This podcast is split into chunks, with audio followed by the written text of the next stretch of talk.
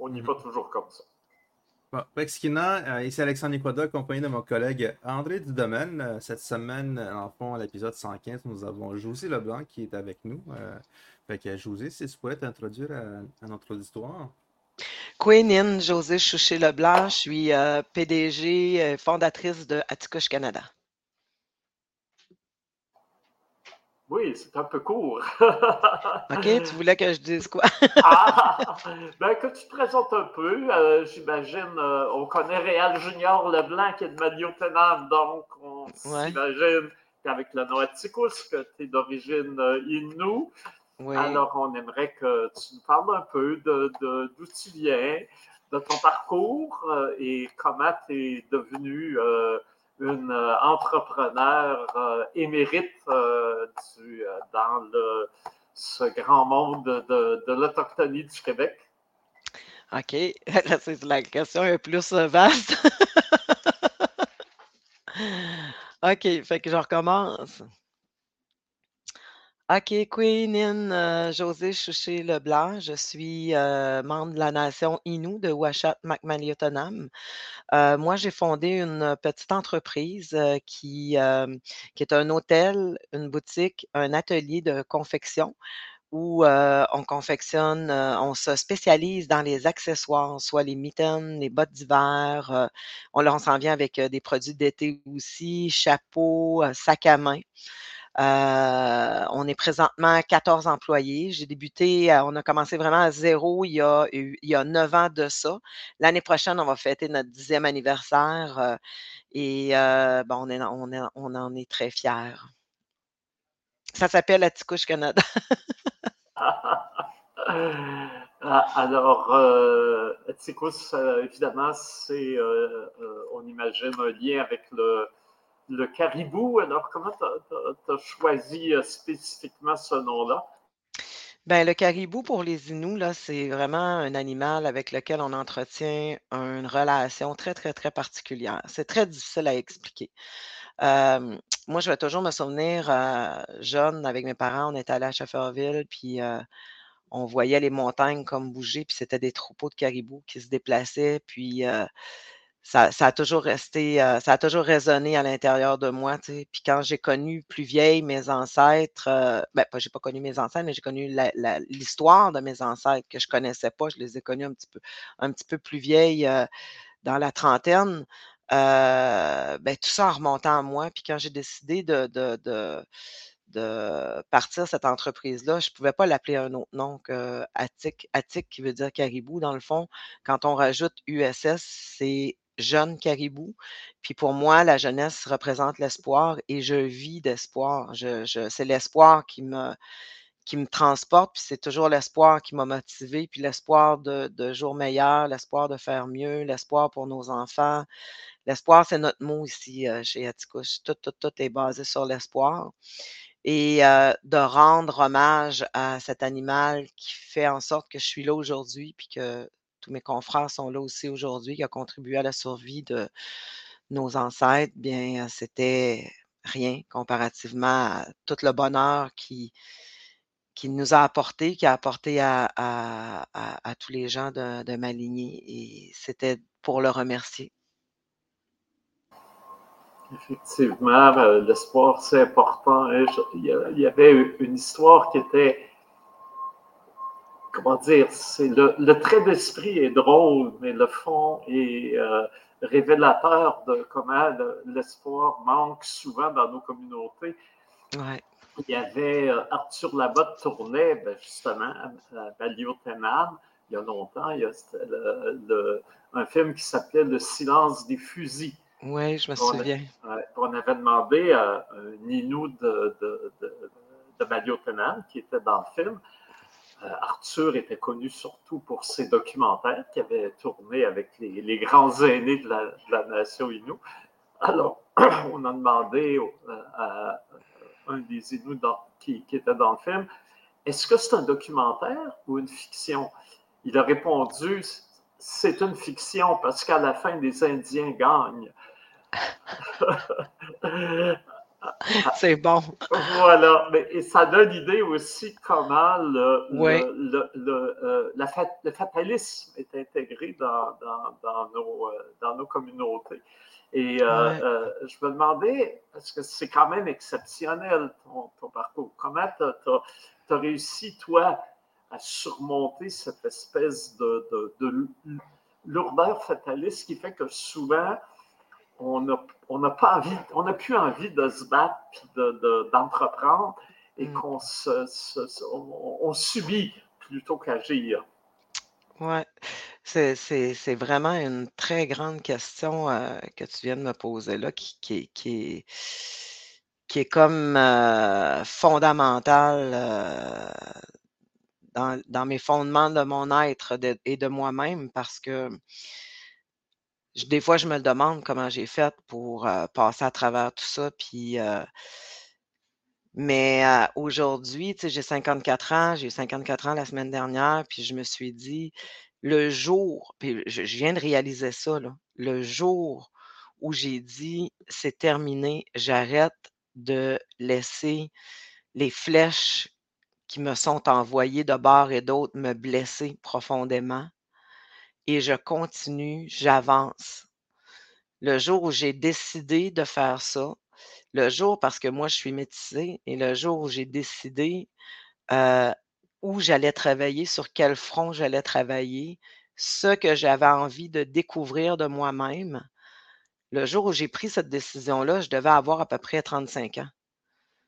Et euh, c'est à partir de cette journée-là que j'ai commencé à m'endurcir parce que j'ai été blessée toute ma vie, depuis mon tendre enfance, c'est de, part et d'autre, de racisme de part et d'autre, de flèches. Je me sentais tout le temps, tous les jours que je me levais, je me sentais, j'avais toujours des flèches qui me traversaient le cœur, qui me traversaient l'âme, le corps.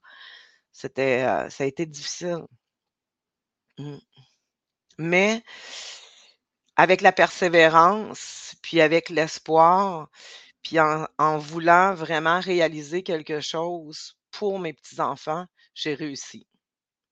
C'est ce qui m'a porté. Excusez-moi, je suis très. Je ne m'attendais pas à cette question-là matin. Ça commence rough la journée. bon lundi matin. Ben oui, ben, ça. Ben oui, ça pas Mon Dieu, André, t'es es très, très, très intense ce matin. Ah, ben, c'est toi qui m'inspire cette intensité parce que t'es es devenu un rôle modèle, tu as, développé des choses exceptionnelles. Et euh, euh, je dois dire que face à toi, je suis euh, impressionné. Alors, je, je, et d'ailleurs, c'est l'objectif de ces rencontres qu'on a, c'est justement de pousser un peu plus loin, de, réfléchir, d'aller en profondeur pour voir comment parce que souvent, les gens à l'extérieur voient nos réussites et disent Oh, c'est bien, ils l'ont eu facile.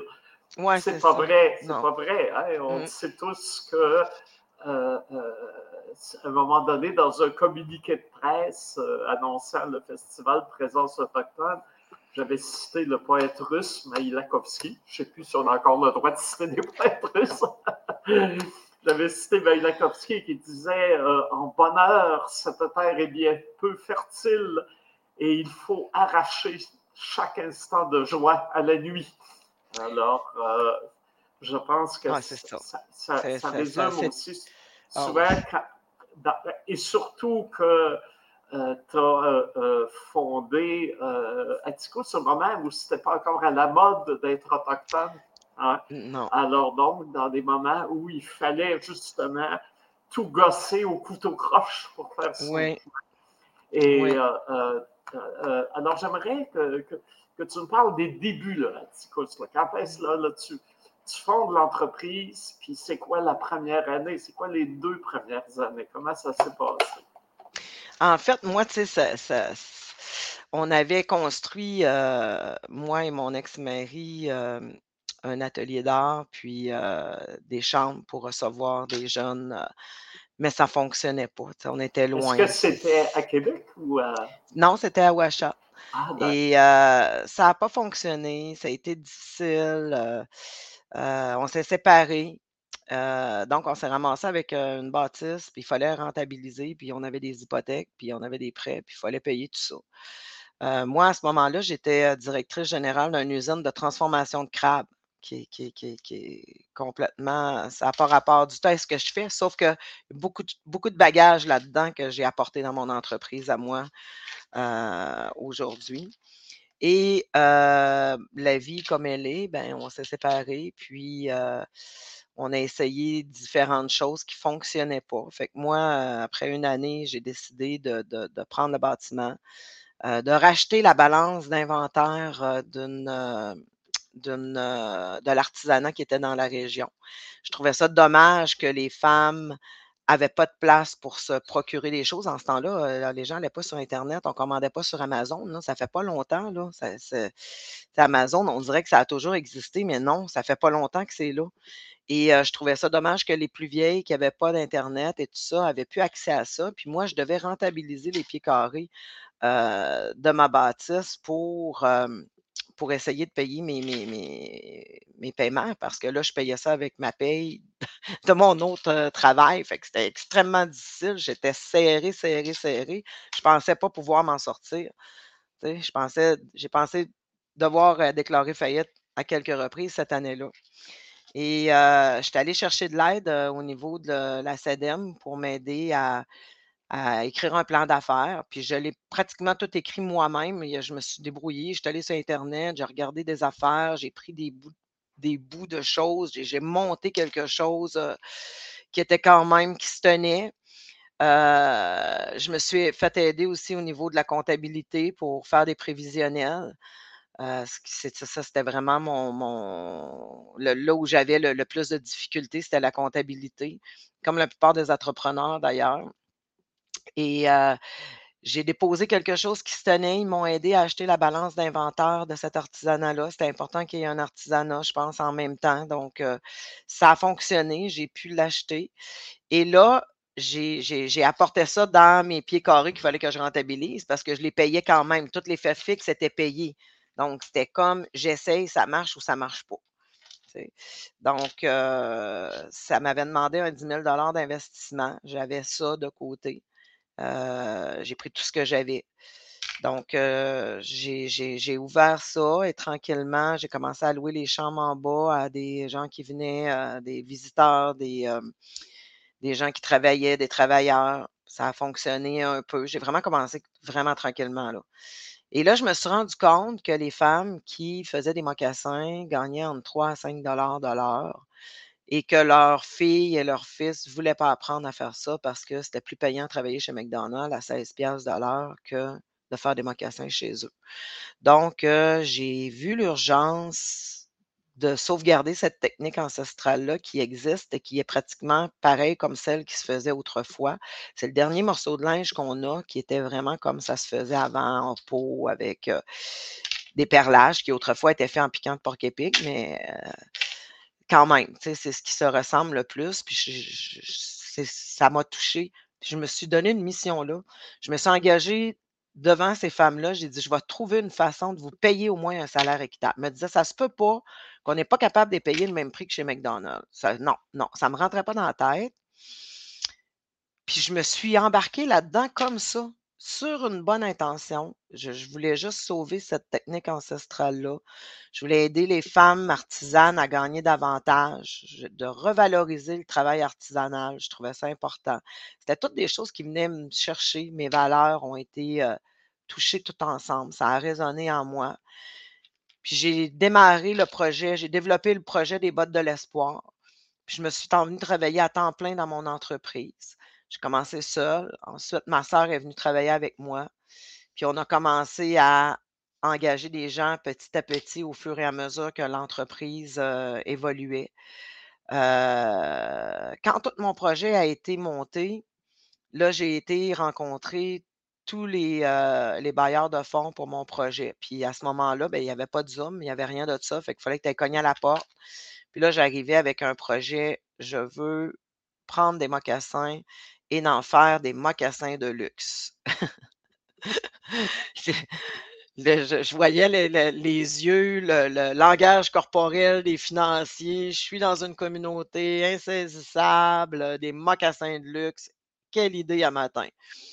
Fait que j'ai vraiment été persévérante. J'ai été les ré-rencontrer à quelques reprises. Là, j'allais rencontrer les autres. Là, je comprenais qu'est-ce qu'un pouvait faire, qu'est-ce que l'autre pouvait faire pour moi.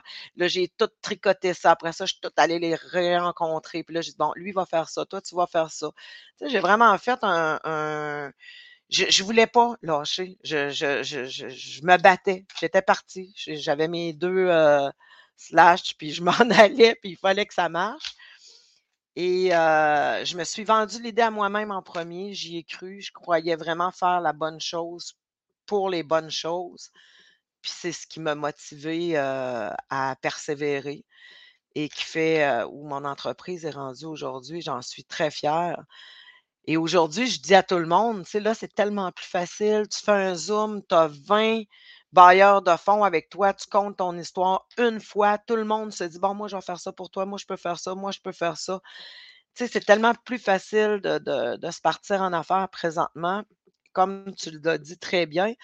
Euh, au début, moi, quand j'ai quand j'ai démarré, euh, il y a beaucoup de gens dans la, ici à cette île qui n'avaient jamais mis les pieds dans la communauté, euh, qui n'étaient jamais venus sur le boulevard des Montagnais. C'était, ça, ça a été tout un travail aussi. Il a fallu que j'aille dans toutes les soirées bénéfices, que je sois présente partout, que je parle de mon, mon entreprise, que je démontre ce qu'on faisait, que c'était de qualité. Les chambres qu'on louait, on contre-vérifie tout ce qu'on fait. Il ne fallait pas qu'il y ait rien. Il fallait que tout soit sur la coche, comme on dit. C'était super important. Il ne fallait pas pantoute qu'on aille un mauvais commentaire parce qu'un petit commentaire, vous, devenait très gros tout de suite rapidement. Donc, ça a toujours été à, être en arrière et à toujours revérifier, contre-vérifier, s'assurer que c'est le meilleur, que c'est bien fait. C'est comme ça que je l'ai monté mon entreprise. Et ça a été difficile, ça a été difficile de, à bien des égards.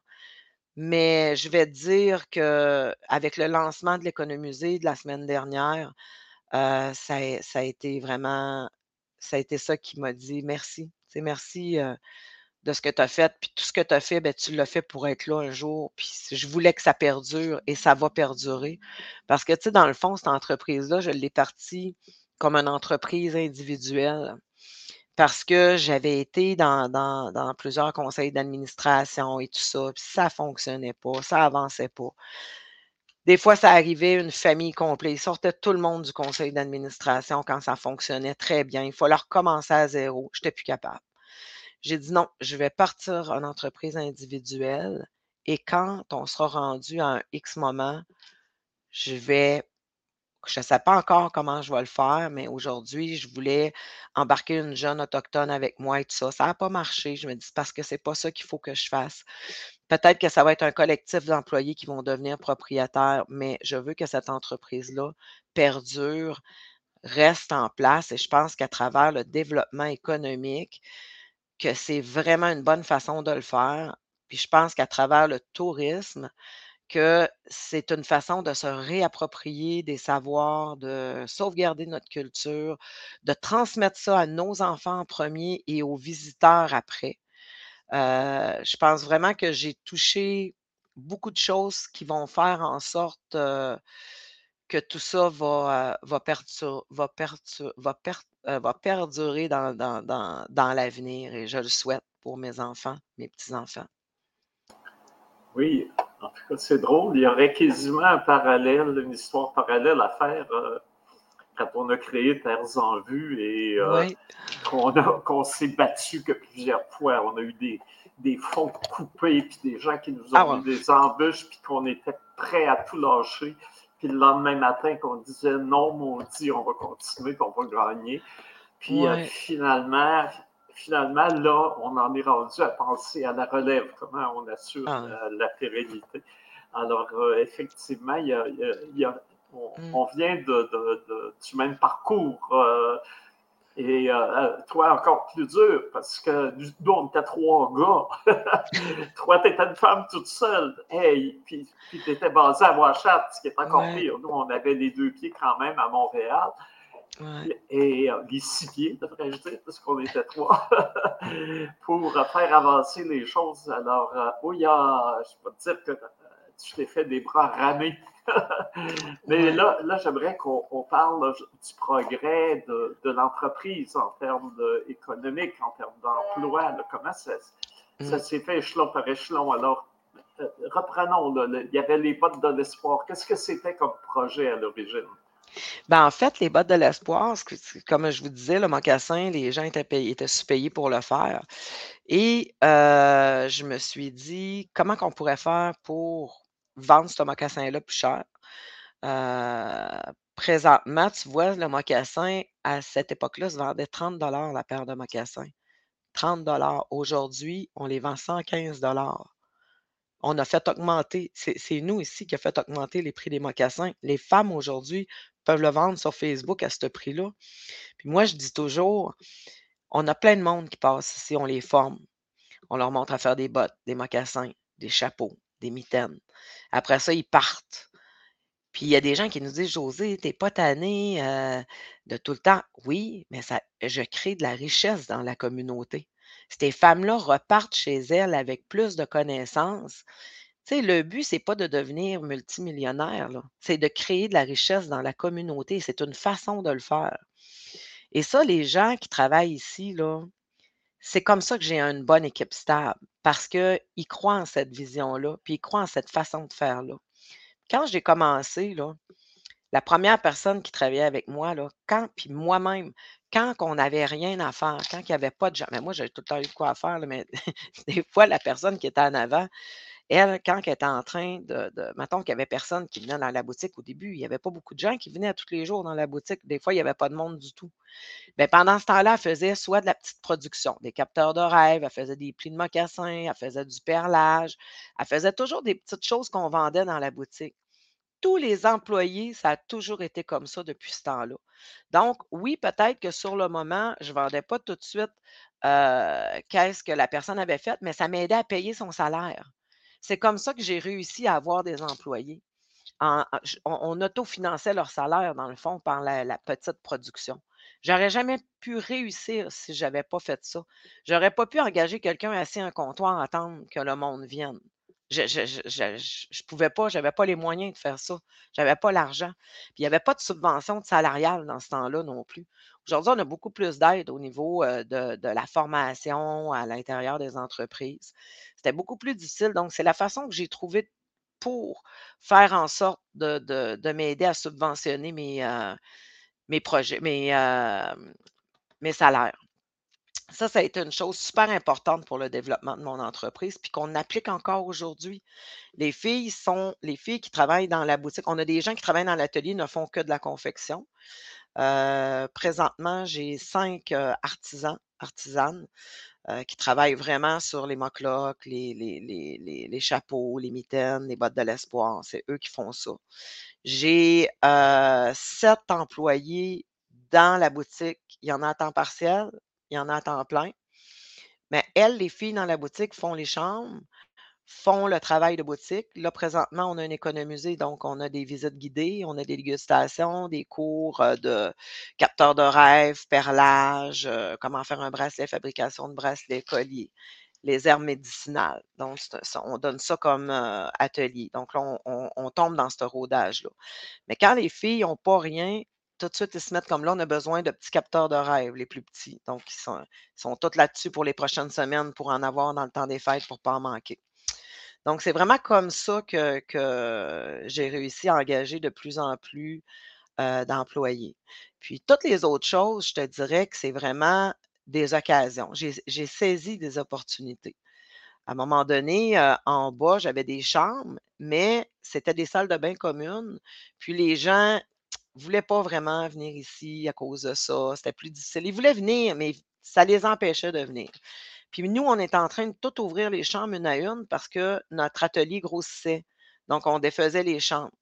Et là, il y a quelqu'un ici dans la région, j'ai dit, il faut que je me fasse un projet d'hôtel. Il faut que je fasse un hôtel. C'est super important. Puis là, j'étais dans un gros projet d'hôtel. On était des millions. Ça n'avait pas de bon sens, mon affaire. Puis il y a un ami qui me dit, José, je vais te montrer de quoi que je pars avec lui. Puis il vient me montrer, lui, il avait acheté deux roulottes de chantier pour construire Manic 5, là. Euh, pas Manic 5, euh, Manic 3. Puis c'était neuf. Mais cette île, la ville l'interdisait de, mettre ça à nulle part. Fait que ça faisait trois ans que c'était sur des piliers puis que ça, dormait là. C'était tout meublé, tout euh, four micro-ondes, tout, tout, tout était dedans, télé, les lits, tout était là, c'était neuf. Il m'a fait ça vraiment un prix dérisoire j'ai acheté les huit modules que j'ai installés en arrière. Et ça, ça a été une opportunité d'affaires incroyable qui m'a permis de passer à travers la pandémie parce que j'ai tout viré ça médical parce que ça avait toutes des entrées indépendantes. Et aujourd'hui encore, c'est des femmes enceintes qui viennent vivre là avant de leur accouchement, les femmes de la Basse-Côte-Nord, de, l'extérieur qui doivent venir quelques mois avant ou quelques semaines avant leur accouchement. Donc, j'ai un gros côté médical qui est, qui est là, qui est stable. Je t'arrête parce que je veux juste euh, que les, les auditeurs situent bien. Donc, euh, elles vont accoucher à l'hôpital de Sept-Îles, si j'ai bien compris. Oui, elles doivent accoucher à l'hôpital de Sept-Îles. Et, comme Roachat est, euh, dans l'arrondissement de Sept-Îles, ça, permet de, ça permet donc cette proximité. En fait, euh, cette île est annexée à la communauté de Ouachat. Donc, une rue, c'est Ouachat, puis l'autre à côté est cette île. Et euh, l'hôpital est là, est central. Donc, c'est l'hôpital où toutes les femmes de la, côte, de la basse côte nord, de Shefferville, euh, viennent ici pour accoucher. donc, tout dépendant de leur état, il y en a qui doivent venir deux à trois mois avant donc, il leur faut une place où ils peuvent se faire à manger, ils peuvent laver leur linge. Puis nous, on a construit cette année une buanderie en plus pour nos clients. On a des congélateurs pour les gens qui viennent de Shefferville. on a vraiment adapté ça à notre clientèle. Et ça fait en sorte qu'on a une clientèle stable. oui, il y a un roulement, mais on est stable, puis on apporte un, service essentiel aux gens de la basse côte nord. ça, c'est quelque chose aussi que j'ai découvert pendant la pandémie. Là. Euh, j'avais jamais pensé à développer ce tourisme-là parce que c'est un tourisme, le tourisme médical. Et en même temps, ben, on aide les gens. Puis ça, moi, ça me fait vibrer. Ça fait partie de moi. J'ai toujours eu un gros côté. Ça a toujours été super important pour moi, l'entraide. Puis ça fait partie des, d'un héritage que j'ai que j'ai reçu aussi de, de, mon côté Inou. Donc, euh, ça fait juste embellir tout ça, puis faire en sorte que j'aime davantage mon travail. Ça, que, ça, ça permis, à travers la pandémie.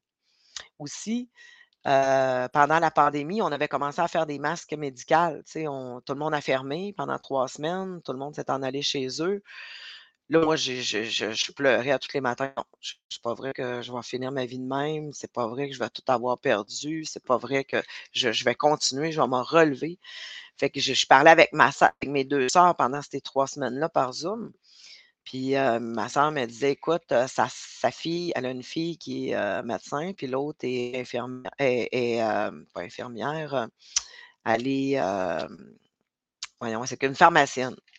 Fait qu'ils ont développé un masque. Fait que là, j'ai dit, hey, montrez-moi ça. Puis là, on a commencé à travailler ensemble. Puis on a développé un masque ensemble. Mais c'était eux qui avaient parti tout ça. Puis moi, je suis rentrée, je suis revenue dans mon entreprise le lundi matin, puis j'ai dit, je fais des masques. Et j'ai commencé à faire des masques. puis je faisais des masques, je vendais les masques, puis je livrais les masques à la fin de la journée. Et tout le monde de cette île s'est mis à m'encourager. Là, j'allais livrer partout. Là. Fait que là, j'ai ramené un employé, ramené un autre employé. à un moment donné, on s'est ramassé, on était 5-6. On, ne fournissait pas, on avait de la misère à fournir. Ah oui, je pense bien, on en a acheté ici des masques, on en a tout porté à terre sans vue. On a distribué à tous les employés. C'est ça, merci encore. écoute, il y a eu un, bel élan de solidarité euh, envers euh, nous, puis euh, écoute, on en est super reconnaissant. Et là, je me suis dit, après trois mois, là, il faut recommencer à faire nos choses, il faut recommencer à faire nos bottes, il faut recommencer à faire nos mitaines. Je voyais l'été l'hiver qui arrivait. Euh, les gens vont plus marcher dehors, les gens vont avoir plus besoin d'être au chaud. J'ai décidé de lancer un magazine. Et euh, on était en pandémie. Fait que j'ai pris un photographe de la région, puis j'ai pris des amis ici dans la région. Puis je suis allée dans des entreprises de la région pour prendre des photos qui étaient fermées. Fait qu'on était trois, puis on était on respectait les distances et tout ça, puis on a réussi à faire un super de beau magazine que j'ai envoyé un peu partout dans le Québec à des endroits stratégiques. et ça a super bien fonctionné.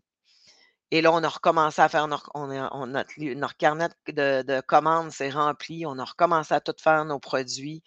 Euh, on a recommencé à faire nos bottes, nos mitaines. Euh, on était vraiment contents. Les femmes ont commencé à nous renvoyer des mocassins. Ils en avaient fait pendant la pandémie chez eux. On recevait ça, des gros sacs de mocassins.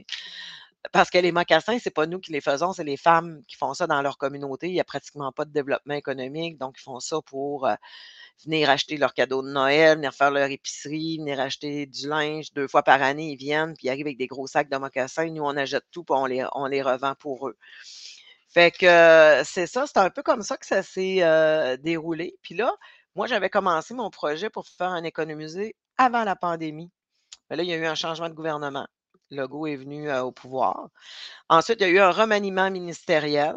Là, c'est Caroline Proux qui est devenue ministère, la ministre du Tourisme. Mais avant ça, il y avait eu un autre projet. Il y avait eu un autre. il y avait des critères qui ont tous été changés, des montants qui ont été changés. Il a fallu réarranger notre affaire, redéposer. Notre projet est tombé entre deux chaises. À un moment donné, on m'a appelé pour me dire que mon projet a été refusé. J'ai dit, je refuse votre refus. Là, je t'arrête encore. C'est le projet d'économiser, je oui. présume. Là, oui. OK. Oui, Peux-tu nous dire en quoi ça consiste, le projet d'économiser? L'économiser, quand les gens, c'est une expérience multisensorielle. Quand les gens entrent dans la boutique, on download une application mobile dans laquelle, tout dépendant où tu vas être dans la boutique, il y a des capsules qui vont, qui vont partir, qui vont t'expliquer certaines choses. Tu as le choix de l'écouter soit en anglais, en français ou en inou pour le moment. On va rajouter des langues au fur et à mesure. Pour l'instant, on parle de c'est quoi un économisé. Après ça, c'est quoi l'histoire de l'entreprise. Ensuite, on vient parler du projet des bottes de l'espoir qui a vraiment lancé l'entreprise. Par la suite, on vient parler des mocassins, l'histoire du mocassin d'hier à aujourd'hui. Ensuite, on vient parler du caribou, de toute l'importance que le caribou avait dans la vie des Inuits, de comment on vivait avec lui, comment on le respectait, comment on l'honorait, comment on se servait de tout ce qui était ses os, pour faire de la babiche, vraiment tout, tout, tout. On apprend tout à propos du caribou. On apprend à travers le perlage. On a aussi des, objets, des artefacts, euh, des broderies de, de piquants de porc épic, de coquillages pour montrer aux gens qu'avant, c'était ça, avant l'arrivée des Européens. Euh, ensuite, on apprend aussi euh, c'était quoi le peuple nomade, c'est quoi un peuple nomade comparativement à un peuple qui n'était pas nomade, qui était sédentaire. On apprend aussi sur les bas, euh, les doublures autrefois étaient faites en petits animaux qu'on grattait, puis qu'on virait de bord, puis qu'on mettait dans nos mocassins. On apprend sur nos perlages toutes les définitions parce que c'est toutes des histoires qu'on a pris dans le livre qu'on a lancé en 2008. Euh, c'est un livre qu'on avait réalisé pour le, 400e anniversaire de Québec, où on avait travaillé avec les quatre plus grands anthropologues de Québec à l'époque, qui étaient euh, Serge Bouchard, Denis Delage, Sylvie Vincent et Rémi Savard. Et avec eux, avec eux et euh, Ernest Dominique, qui était le peintre, on avait sorti 24 faits historiques sur les grandes premières rencontres. Et c'est qui, genre, euh, que. C'est qui qu'on a rencontré à Tadoussac? C'est qui l'Autochtone qui a été rencontré? Personne ne le connaissait par euh, Jacques Cartier ou par Samuel de Champlain. Ben, Anada Bijou, qui avait été décrit dans ses, dans ses, dans ses livres, dans ses carnets, euh, de A à Z, Ernest a pris ça et a pondu le visage d'Anada Bijou. Donc, on a essayé de rendre ça le plus authentique possible. Et cet effet-là, je suis en train de les prendre et de les mettre en perlage sur les bottes de l'espoir pour partager ces, moments historiques-là qu'on ne connaissait pas, qu'on connaissait très peu ou pas du tout à l'époque et encore aujourd'hui. Et on avait fait un livre aussi avec ça qui est aujourd'hui best-seller. Euh, qu'on est en train de retravailler pour euh, remettre cette exposition-là. En fait, euh, sous peu, vous allez entendre une annonce où l'exposition va être mise en valeur dans un endroit où beaucoup de gens vont pouvoir en prendre connaissance. On est bien fiers de ça aussi. Mais on est en train de, de tout remettre ça sur les bottes de l'espoir pour vraiment faire en sorte de partager cette histoire-là. Puis les femmes qui font les perlages, qui sont sur les bottes de l'espoir, souvent se retrouvent à la maison chez Doris au centre-ville de Montréal, sont dans l'itinérance. Ça peut être une itinérance passagère, plus longue, euh, moyenne. Et à travers le projet euh, des bottes de l'espoir, à travers le perlage, elles recommencent à regagner leur autonomie financière, leur estime de soi, à travers la, la réalisation de petits projets. Puis en, travaillant sur ces pages d'histoire-là, souvent elles reconnaissent avec leur culture ou elles connaissent quelque chose de leur culture ou elles se remémorent quelque chose de leur culture. Puis euh, c'est ça, elles, euh, elles, rebâtissent leur estime petit à petit. Ça ne fait pas tout, mais c'est un, un, outil que la Maison chez Doris s'est dotée et que d'autres femmes de communauté se dotent aussi à travers ce projet-là. Puis jusqu'à ce jour, on a aidé à la hauteur de 300 dollars par femme, plus de 450 femmes euh, pour une petite PME, c'est énorme. On est bien fiers de ça aussi. Donc, euh, c'est tout ça. C'est vraiment un mélange de développement économique, d'économie sociale. On est euh, dans un. On a été colonisé par un, système un système capitaliste, donc on est là-dedans, on n'a pas le choix faut allier les deux. Puis moi, ça a été la façon que j'ai trouvé de garder mes belles valeurs ancestrales, puis de, de, pouvoir les garder. Ben, je n'ai pas le choix de m'en aller vers le capitalisme puis faire rentabiliser mon entreprise. Sinon, euh, tu ne peux pas arriver, tu meurs ou tu vis sur des subventions. Donc, euh, c'est ça. C'est un peu ça l'histoire de toute mon entreprise. Il y a beaucoup d'affaires. Ben écoute, c'est une belle histoire qui reconnecte aussi avec la grande histoire. Parce qu'on sait effectivement, Champlain avait compris, hein, euh, les autres avant, c'était tout cassé le nez euh, euh, sur le Saint-Laurent parce qu'il n'y avait pas eu de négociations et d'amitié et de traités avec les, les, Premières Nations. Et Champlain avait compris qu'il y avait besoin de s'allier aux Premières Nations s'il voulait avoir un comptoir c'est un capitaliste en, devenir, parce qu'il était là, il représentait les compagnies de, marchands de fourrure. Hein. Euh, exact. Alors donc, et il y a eu cette grande rencontre à, Tadoussac où le, chef désigné par les, les Inuits était Anadabijou. Et euh, moi, j'avais suggéré, quand ils ont construit le nouveau pont Champlain, j'ai insisté, j'ai un peu d'influence, mais on ne m'écoute pas toujours.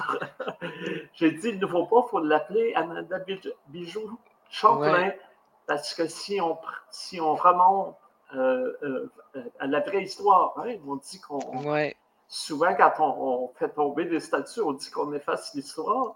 Ça fait longtemps que l'histoire est effacée, parce que si on met Champlain tout seul sur un piédestal, sans dire que euh, son entreprise euh, son, et, son entreprise d'avoir un pied en, euh, en Amérique s'est fait grâce à cette, à cette grande rencontre qui a précédé la, Fondation de Québec, qui s'est fait les, les, années après, grâce au terrain qui avait été préparé à ce moment-là. Exact, exact. Et c'est ce que rappelait le, fameux livre qui a été publié au moment du 400e de, de Québec. Et euh, euh, bon, euh, il y en a qui étaient moins contents parce qu'ils disent que c'est pas comme ça que l'histoire s'est passée, mais effectivement, avec Delage et Bouchard et, les, Sylvie Vincent et les autres, c'est certain qu'il y avait une rigueur historique. oui et euh, je suis content que, que, tu le mentionnes et que ça, va avoir une suite. Oui, tout à fait. Puis, euh, je vais juste renchérir sur ce que tu dis. J'espère que a un pont à Tadoussac, qui va s'appeler Anna de Bijou. oui. Et le, le livre mm-hmm. s'appelle Je me souviens, qui est la devise du Québec, des premiers contacts.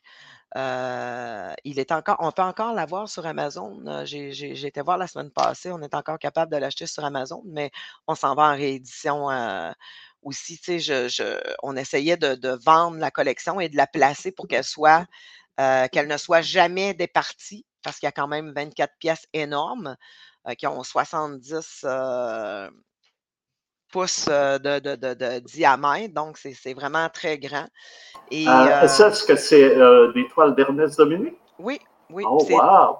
toutes peints sur des euh, peaux de caribou qui ont été euh, traités par deux aînés de Matimekouche qui sont décédés maintenant. c'est les parents de, de, euh, voyons, euh, Mackenzie, Armand Mackenzie, qui est, euh, avocat que tout le monde connaît. C'est ses parents qui ont fait ça de façon traditionnelle, puis ils l'ont fait à toutes les différentes étapes de préparation de la peau. Donc, on a de la peau qui est traitée blanche, qui est plus blanche. On a la peau qui est fumée, pour pas que pour l'imperméabiliser et pour pas que les tiques rentrent dedans. Euh, on a l'étape de la babiche. On a des peaux de on a une peau complète de babiche avec un béotoc dessus parce que on, vient rendre hommage aussi au peuple béotoc qui a été décimé euh, euh, à Terre-Neuve. Donc, oui, qui étaient des, des, proches cousins des Inuits d'ailleurs. Oui, exactement. Et c'est pour ça que l'encadrement a 12 côtés qui rappelle les 12 nations autochtones qui ont vécu sur le territoire du Québec. Oui, aujourd'hui, on est 11, mais on était 12 et on trouvait ça super important de ne pas l'oublier. Et euh, on parle aussi de Chana Didit, euh, qui a été la dernière des Béotocs. Euh, on raconte un peu sa vie. Ouais, c'est un excellent livre. Puis il y a des gens des 11 nations du Québec qui ont travaillé à l'intérieur, dont Ghislain Picard. Puis celui qui l'avait préfacé, c'était Aurélien Gill, le premier sénateur autochtone. on a une belle brochette de personnes. On a le chef Pietachaud aussi qui est à, l'intérieur, Armand McKenzie. on a des gens, des, on a Pita Atami de chez les Inuits qui, qui, parle de la première grande rencontre entre Inuits et Vikings. On a, euh, en fait, ces gens-là se sont tous réappropriés la recherche des différents anthropologues. Les anthropologues leur, donnaient la recherche et eux pondaient un texte. Euh, on a aussi des gens de toutes les nations qui sont à l'intérieur. Euh, on a des Cris, des Mohawks, on a des Algonquins. On a vraiment fait un, un travail à 11 nations, ben 12 dans le fond. Donc, il y a 77 personnes qui ont travaillé sur ce projet-là. Je trouvais ça dommage parce que ça fait depuis, il y a été deux ans à se promener dans des musées près des communautés autochtones.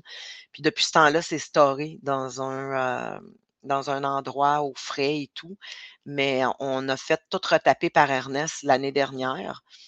Donc, il y a vraiment tout remis et là, ça va être placé dans un endroit stratégique où beaucoup de gens euh, circulent.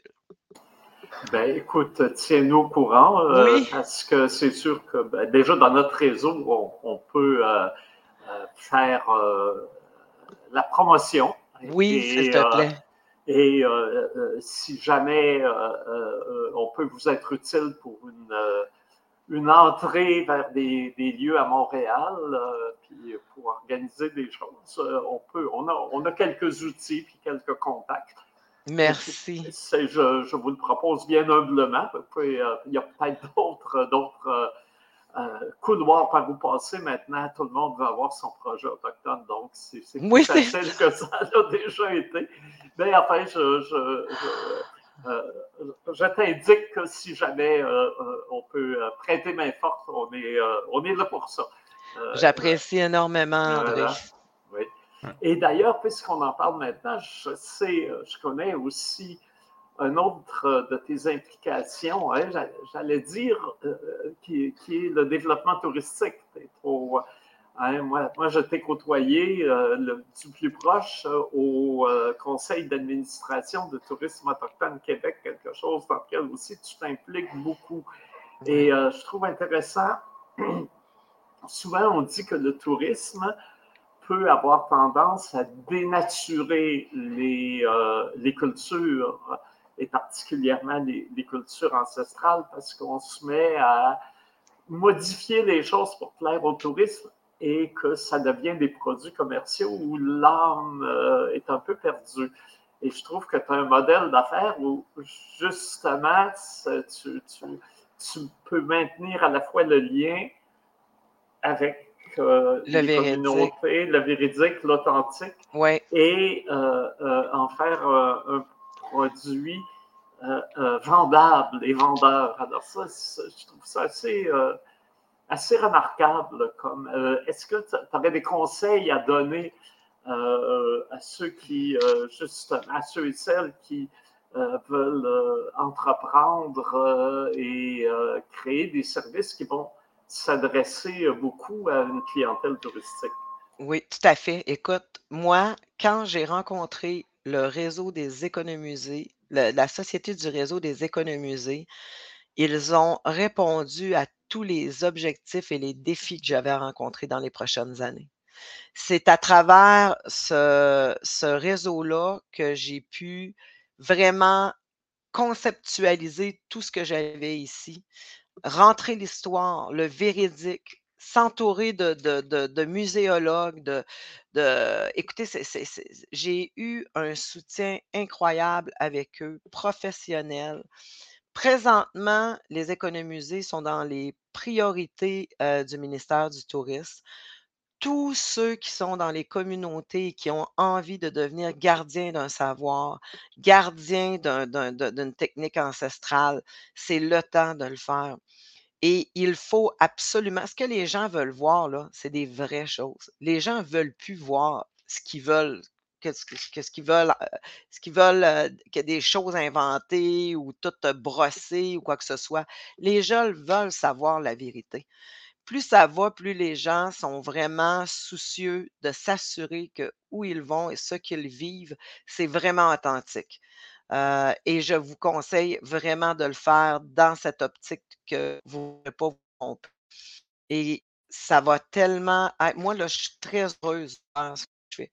Je suis heureuse de venir travailler à tous les matins. Moi, je suis ici 7 jours par semaine, puis les gens me disent Oh mon Dieu, comment tu fais? Non, je n'ai pas l'impression de venir travailler. Moi, je fais quelque chose, tu sais, je me sens en vie. Je sens que ma vie est importante, tu sais.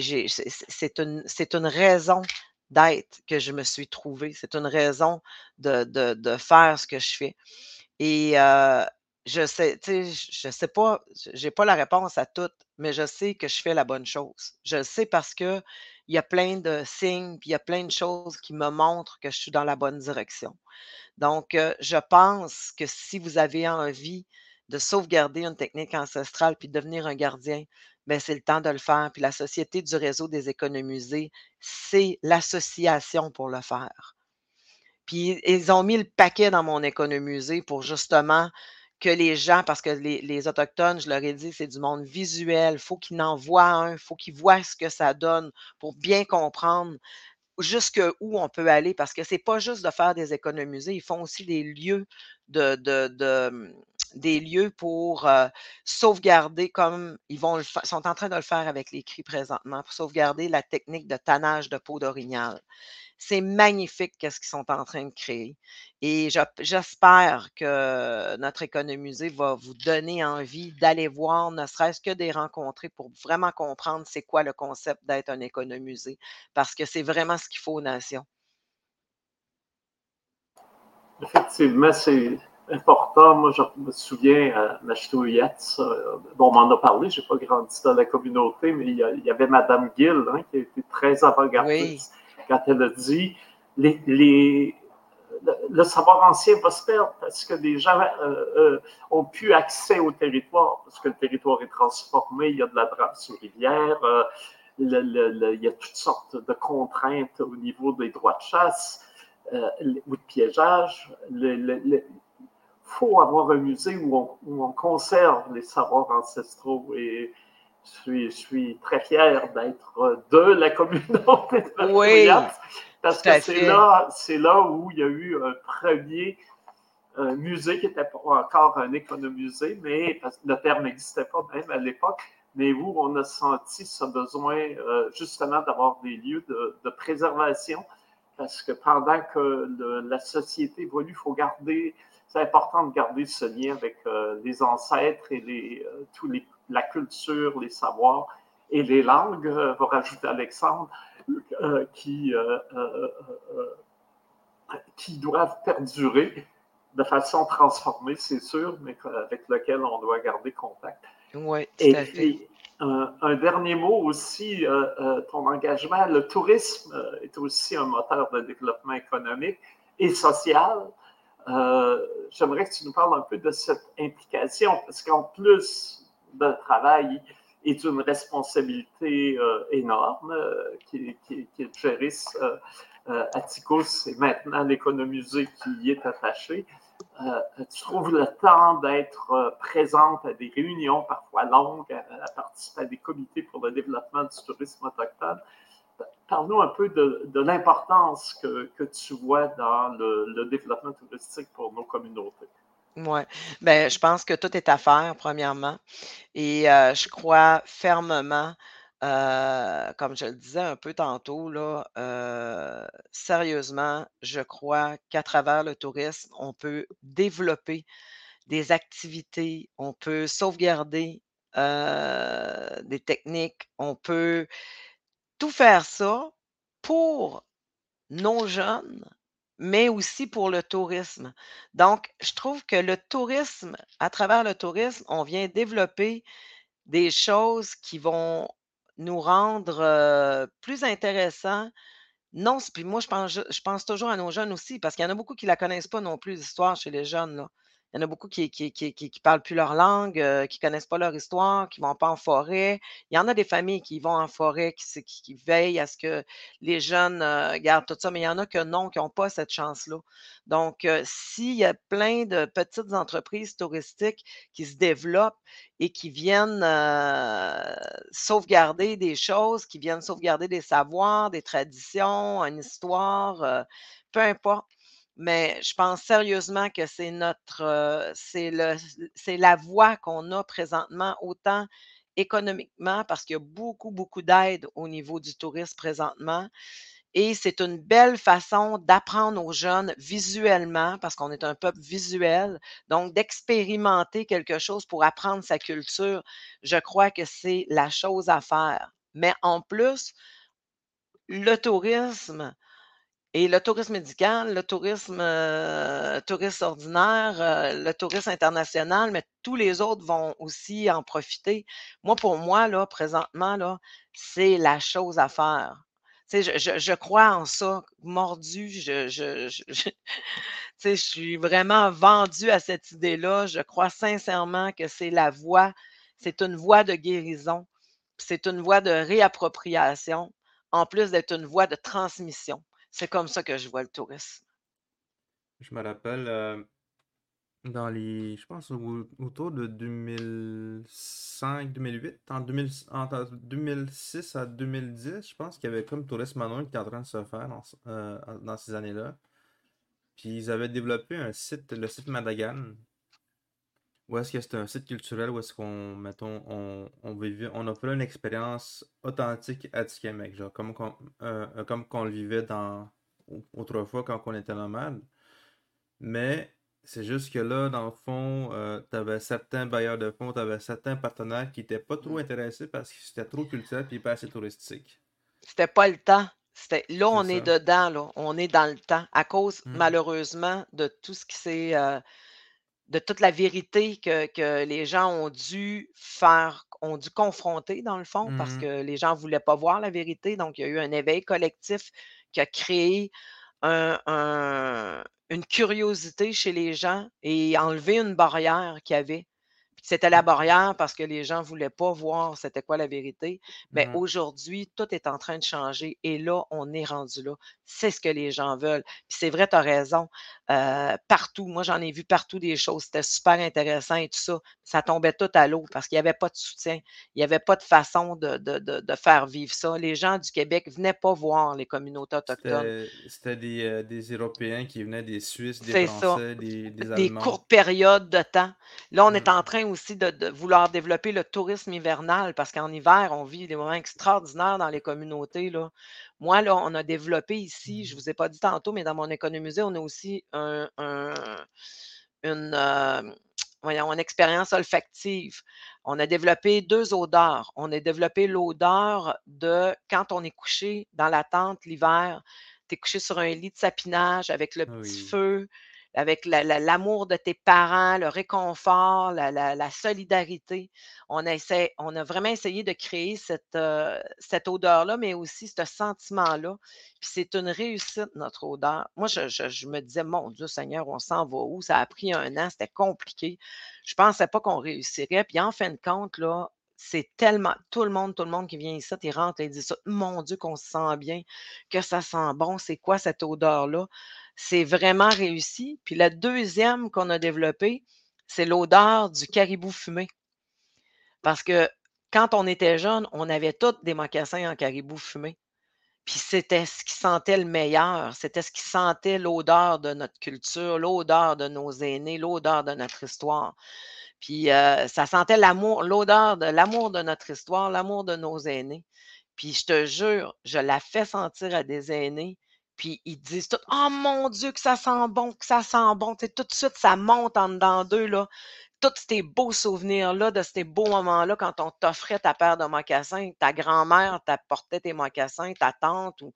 c'était toujours très, très, très familial. C'était de prendre soin d'un des autres.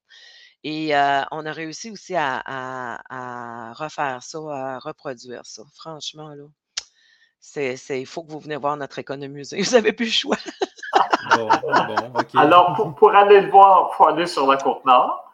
Oui. Voilà, ce qui, est, ce qui est magnifique, une région magnifique, hein, avec ses plages infinies, là, oui. extraordinaires, ce sentiment de liberté qu'on a. Euh, le vent du large arrive. Et puis, euh, et là, euh, on arrive à Washat.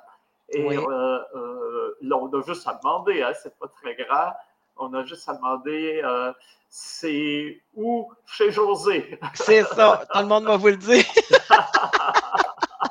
Ça fait six ans que je tape les oreilles à tout le monde. Mon économisé, mon économisé. Puis que là, je leur dis tout ça, mais tu sais, moi, je l'avais tout dans ma tête, mais euh, là, les gens, ben, j'étais contente parce qu'au lancement la semaine dernière, euh, Yann Lafrenière, il a dit, elle me racontait tout ça, puis j'étais comme, wow, j'avais hâte de voir, mais il dit, ça l'a dépassé ce qu'on pensait qu'elle réaliserait.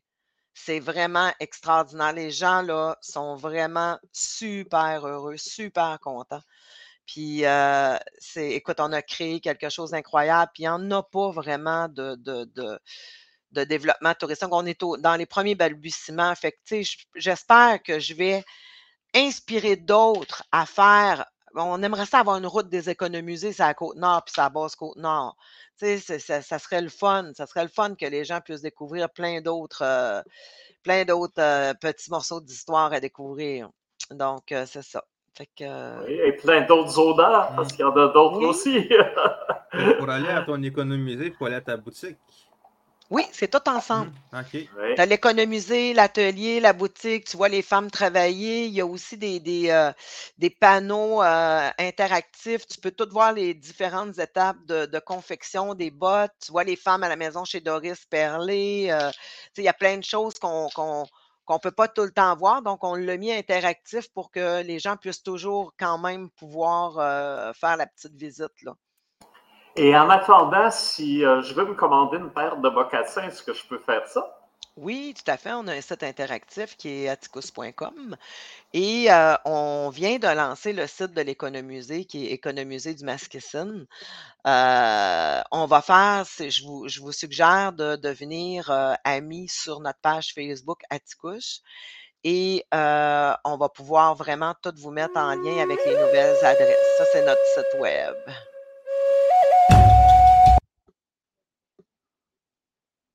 Oui. Un petit bas. Ah, il y a du bon son, hein? Oui, c'est bon, c'est bon.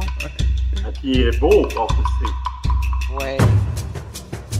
C'est important pour moi que on démontre euh, qu'on actualise au bout du jour. Je je voulais pas tomber dans, dans, dans des mascarades ou euh, dans, dans, du too much. Euh, je voulais pas tomber dans, dans, dans, des, dans du hollywoodien. Là, je voulais vraiment regarde, on est en 2023, oui, mais je veux vraiment faire quelque chose au goût du jour. Je veux que ce soit épuré, je veux que ce soit joli, bien fait, professionnel, fait de qualité supérieure. C'est important pour moi tout ça. Puis à toutes les fois qu'on fait un nouveau produit, c'est les critères de base pour pouvoir le réaliser.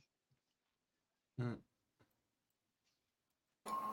Bon, est-ce que tu as une courte euh, période euh, linguistique? Euh?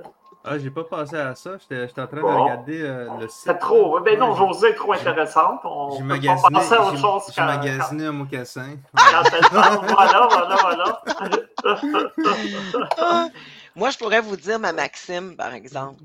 Notre maxime ici, puis je l'ai en Inou, cette valeur-là, mais euh, elle est de l'autre côté. Mais si vous voulez la découvrir, vous viendrez. Mmh. Ben mais notre maxime ici, c'est moi qui l'ai euh, pondu il y a 20 ans euh, avec Ernest à cette époque-là. On s'en allait en auto, puis ça a monté comme ça. J'ai dit, ah, c'est ma maxime. Donc, c'est au-delà de l'art, l'histoire, et au-delà de l'histoire, l'espoir. Mmh. elle est encore actuelle aujourd'hui. En effet. Et en Inou, ça sonne comment? Je pourrais pas te le dire, il faudrait que j'aille la lire parce que les l'ont traduit, puis c'est plus compliqué un peu, mais euh, je vais te l'envoyer, Alexis, lors de votre prochain podcast, tu pourras la dire. Ben oui. oui, mmh. d'ailleurs, euh, avant de se quitter, je fais quand même un bref rappel qu'on a toujours euh, sur tout.tv des. Euh, euh, c'est magnifique. Hein? Là, on a accès à plusieurs des productions récentes ou plus anciennes qui ont été euh, présentées l'une ou l'autre, la plus récente, mais aussi d'autres plus anciennes, des éditions du Festival international Présence autochtone, qui a une grosse section cinéma. Et souvent aussi, les gens ont ce préjugé de dire ben, les, les c'est là parce que c'est autochtone. Non, ah. c'est là parce que c'est bon. ben, c'est quoi? Parce qu'on sélectionne les mhm. films. Et, et, euh, on avait un nouveau photographe cette année qui avait ce préjugé-là. Là, il dit J'arrête pas de dire sur Facebook à, ceux qui ont étudié au cinéma avec moi Venez voir les films, c'est des vrais films de cinéma. Alors.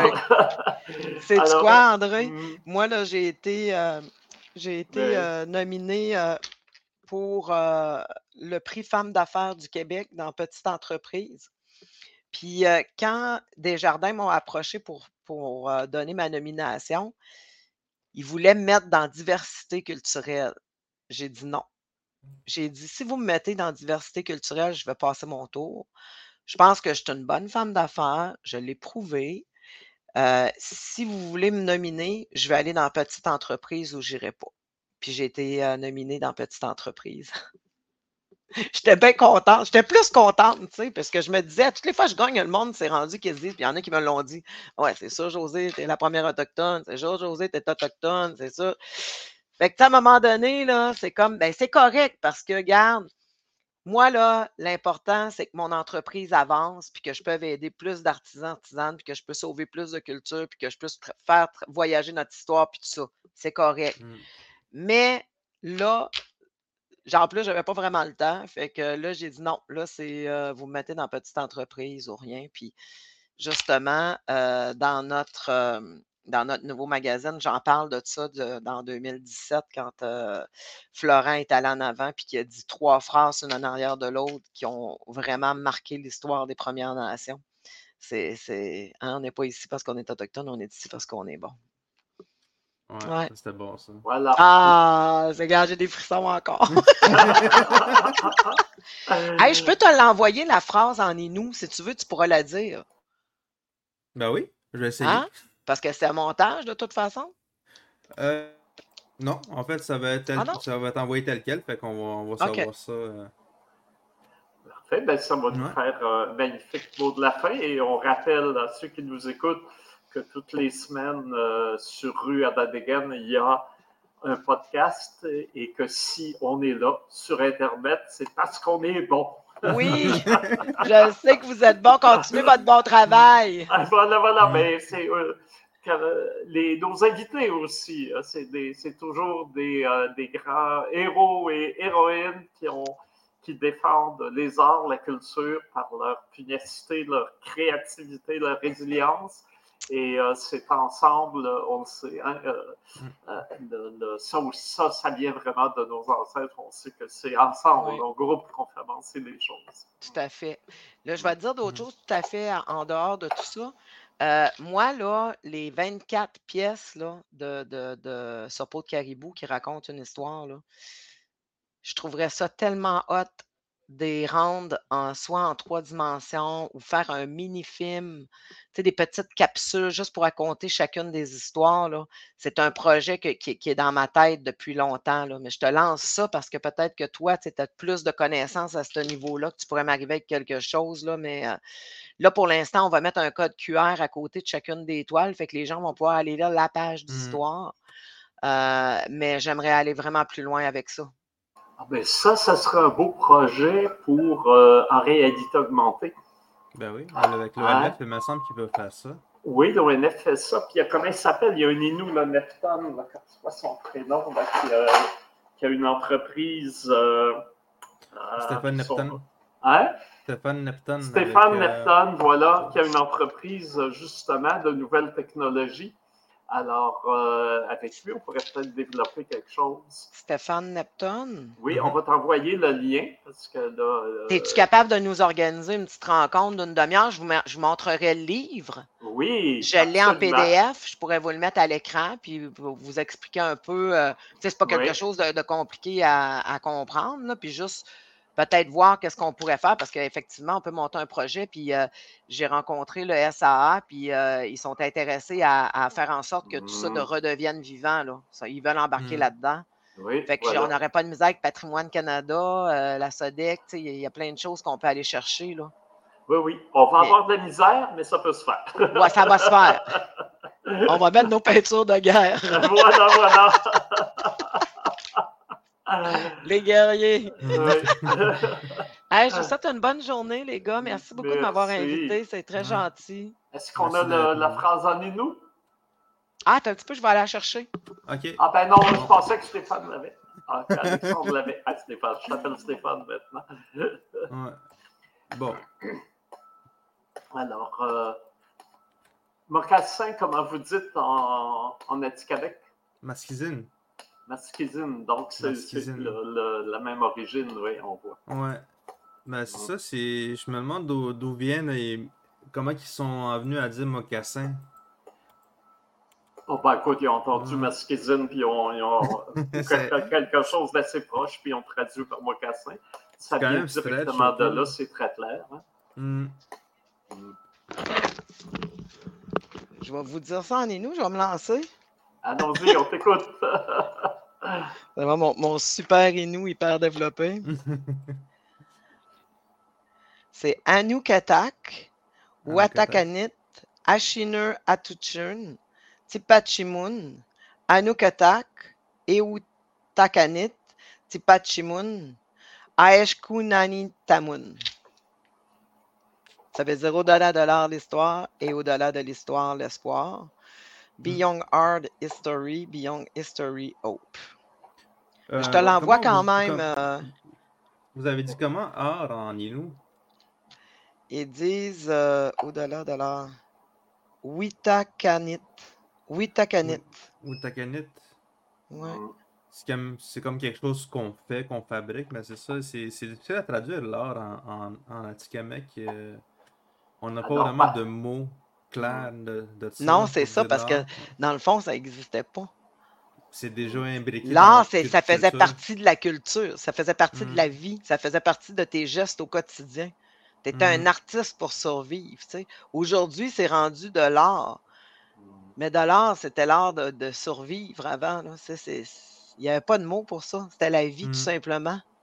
C'est fou, hein? Ouais avec une langue très métaphorique aussi. Il fallait être poète pour euh, la, parler puis la transmettre. Eh bien, c'est sur ces mots d'espoir qu'on va euh, clore euh, ce podcast. Trop court, hein? avec José, on aurait pu encore ben en avoir pour une autre heure. Mais on s'en prendra, on trouvera une autre occasion. Mais là, on est bien tombé juste au moment, juste après l'ouverture de l'économusée, qui est un. Alors, félicitations pour ce, cette cet accomplissement de plus hein, qui vient un peu couronner tout ce qui a, été fait auparavant. Puis on sait qu'il y en aura d'autres devant aussi. Wow, wow, wow. Merci, puis on s'en reparle pour euh, le, la réalité augmentée. Là. Ça m'intéresse, cette histoire-là. Mhm, ben oui. Ben, on verra. Écoute, là, ça a été une idée, mais euh, on, va, on, va, Tout part d'un idée. on va faire un petit bout dans le sentier pour voir où ça nous mène. Parfait, merci. merci. Bye bye.